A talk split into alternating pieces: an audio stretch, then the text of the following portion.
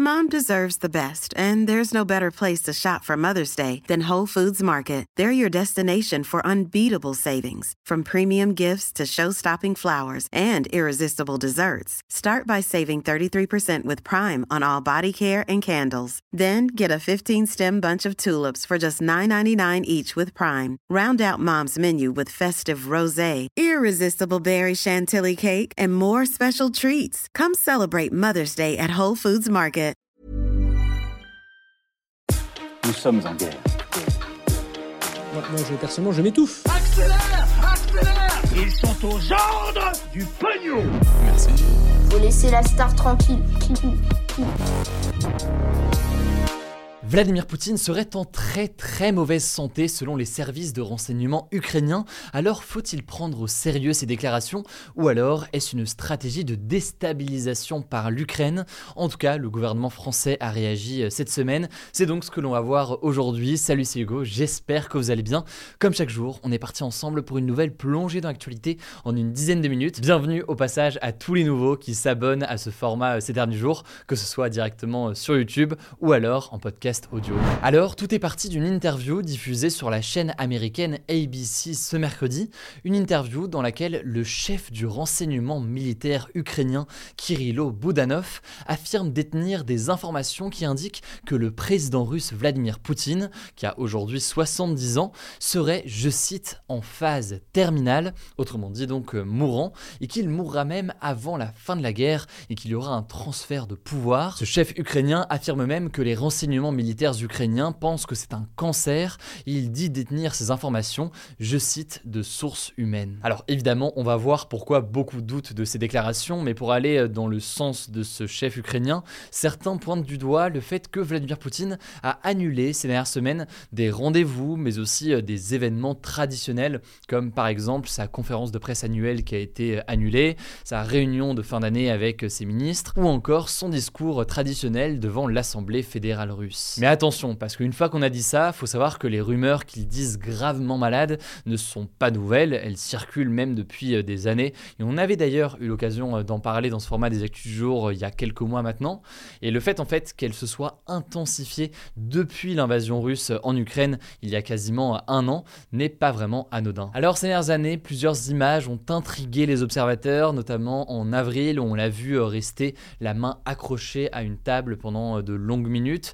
Pensant donc qu'il est atteint de la maladie de Parkinson, même si évidemment il est strictement impossible de faire un diagnostic médical à partir d'un simple extrait de vidéo. Certains pensent donc cela, d'autres pensent qu'il souffrirait d'un cancer de la thyroïde. C'est une hypothèse qui est avancée par le média russe d'investigation Proact, qui a fait en fait une longue enquête avec plein de sources sur tous les problèmes de santé de Vladimir Poutine depuis plus de 10 ans. Et ce média juge notamment suspect que le président soit tout le temps accompagné par autant de médecins, en moyenne 5 médecins et parfois jusqu'à 12 médecins, dont un chirurgien expert du cancer de la thyroïde, toujours selon le média. Alors, y a-t-il eu des réactions à cette nouvelle déclaration d'un responsable ukrainien concernant l'état de santé de Vladimir Poutine? Eh bien, la ministre française des Affaires étrangères, Catherine Colonna donc, est revenue sur ces déclarations euh, sur la chaîne LCI en affirmant que l'évaluation de l'Ukraine sur la santé de Poutine n'était, je cite, ni confirmée ni partagée par les différents alliés de la France. Par ailleurs, concernant les précédentes rumeurs, faut savoir que le chef de la CIA, donc l'une des agences de renseignement les plus connues des États-Unis, avait démenti ces informations, déclarant que Poutine était, je cite, en très bonne santé selon euh, leurs informations. Même chose d'ailleurs pour le ministre russe des Affaires étrangères. Et finalement, c'est important de remettre euh, en contexte ces différentes déclarations venant de responsables ukrainiens. On est dans un contexte de guerre et la guerre ne se fait pas qu'avec des armes, elle se fait aussi forcément avec avec des mots, avec des discours, avec l'influence de l'opinion publique. Ainsi, pour l'Ukraine, alimenter des rumeurs autour de la mort de Vladimir Poutine pourrait être une potentielle stratégie de l'Ukraine pour affaiblir son image à la fois en Russie et à l'international, autrement dit donc le montrer moins fort, en le rendant donc moins crédible et en déstabilisant aussi les soldats russes qui sont déployés en Ukraine. Dans tous les cas, vous l'avez compris, il est complètement illusoire de vouloir avoir une réponse sur le véritable état de santé de Vladimir Poutine Un état de santé qui reste très certainement actuellement le secret le mieux gardé de la Russie. Et d'ailleurs, même s'il était effectivement réellement malade, on ne le saurait probablement pas, et c'est d'ailleurs pas spécifique en soi à Vladimir Poutine ou à la Russie, ça peut valoir pour tous les chefs d'État du monde entier. En France, par exemple, sous la Ve République, les états de santé des différents présidents, mais aussi des différents ministres, ont toujours été des sujets extrêmement protégés et des informations sont parfois sorties tardivement. Je vous mets donc des liens en description si vous voulez creuser sur le sujet et je vous laisse avec Paul pour les actualités en bref. Salut à tous. On commence avec une info qui est tombée ce jeudi après-midi. Vladimir Poutine a ordonné un cessez-le-feu en Ukraine les 6 et 7 janvier donc un arrêt des combats, et ça c'est une première depuis le début de la guerre. En fait, ça fait suite à une demande du chef de l'église orthodoxe qui réclamait une trêve à l'occasion de la fête de Noël orthodoxe qui est célébrée ce samedi 7 janvier. Il faut savoir que la Russie et l'Ukraine sont deux pays de confession majoritairement chrétienne orthodoxe, puisque donc le christianisme a plusieurs branches, quatre branches précisément. Du coup, vous m'en voudrez pas, mais j'avais déjà enregistré toutes les autres actus avant que cette info tombe, donc on va repartir sur une numérotation à 1. Que ça dérangera pas les plus puristes d'entre vous. On commence avec cette première info la France a promis à l'Ukraine de lui fournir des chars de combat légers produits en France, les AMX 10 RC s'il y a parmi vous des spécialistes d'armement. Et ça c'est une première et ça montre une volonté de la France et d'Emmanuel Macron de soutenir encore plus fortement l'Ukraine militairement face à la Russie, dans un contexte où dernièrement en fait la France est accusée dans certains pays alliés de fournir moins d'armes à l'Ukraine que d'autres gouvernements européens. Et là-dessus, il y a un classement qui a été fait d'un think tank allemand, le Kiel Institute for the World Economy, qui est intéressant. La France était en décembre en dixième position des pays offrant le plus d'aide militaire à l'Ukraine, avec un montant près de 4 fois inférieur à ceux de l'Allemagne ou de la Pologne par exemple. Deuxième info, les funérailles de l'ancien pape Benoît XVI ont eu lieu ce jeudi au Vatican devant 50 000 personnes, lui qui a été donc le chef de l'Église catholique de 2005 à 2013. L'actuel pape François lui a rendu hommage, et ça c'est assez inédit qu'un pape rende comme ça hommage à un ancien pape, parce que normalement les papes sont papes jusqu'à leur mort, mais là, ça arrive parce que Benoît XVI avait décidé de démissionner en 2013 pour des raisons de santé, ce qui n'était jamais arrivé dans l'Église depuis 700 ans. Troisième actu, une nouvelle version du variant Omicron provoque une hausse du nombre de cas de Covid aux États-Unis. Ce nouveau variant, il s'appelle, tenez-vous bien, XBB 1.5. Alors, il est surnommé par certains le variant Kraken. Et selon l'OMS, eh ce variant risque aussi du coup de devenir prochainement la forme majoritaire de la maladie en Europe. Ceci dit, il n'inquiète pas trop l'OMS parce que selon les premières données scientifiques, il est certes plus transmissible que les précédents variants, mais pas plus dangereux. Une autre actu liée au Covid,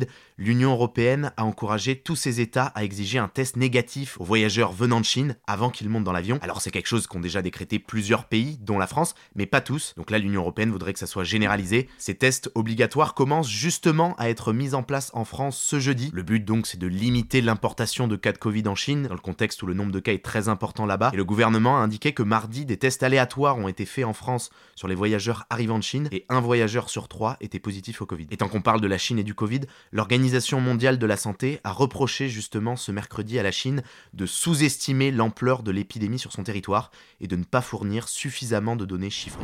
Cinquième info, L'Union européenne a condamné Meta, l'entreprise qui possède Facebook, Instagram ou encore WhatsApp, à payer une amende de 390 millions d'euros pour violation des règles européennes sur les données personnelles. En effet, selon l'UE, Meta a utilisé des données personnelles de manière abusive pour faire de la publicité ciblée sur Facebook et Instagram. De son côté, Meta conteste ça et va faire appel, mais ça intervient dans un contexte où Meta avait déjà été condamné aussi en septembre à une amende similaire pour des manquements dans le traitement des données des utilisateurs mineurs sur Instagram. Sixième actu qui fait beaucoup parler au Royaume-Uni et aux États-Unis, le prince Harry, donc le fils du roi Charles III, sort lundi prochain une autobiographie qui est très attendue. Pour preuve, elle est déjà à la deuxième place des ventes de livres sur Amazon aux États-Unis, juste avec les précommandes, sachant aussi qu'en décembre, un documentaire Netflix sur la vie d'Harry et de sa femme Meghan Markle était devenu en à peine quelques jours le documentaire le plus vu de l'histoire de Netflix. Alors pourquoi est-ce que ce livre est très attendu? Eh bien parce qu'Harry devrait renforcer encore ses attaques contre la monarchie britannique, alors qu'avec sa femme Meghan, ils se sont exilés aux États-Unis depuis 2020. En effet, dans un extrait publié ce jeudi par le journal The Guardian, Harry accuse par exemple William de l'avoir frappé et blessé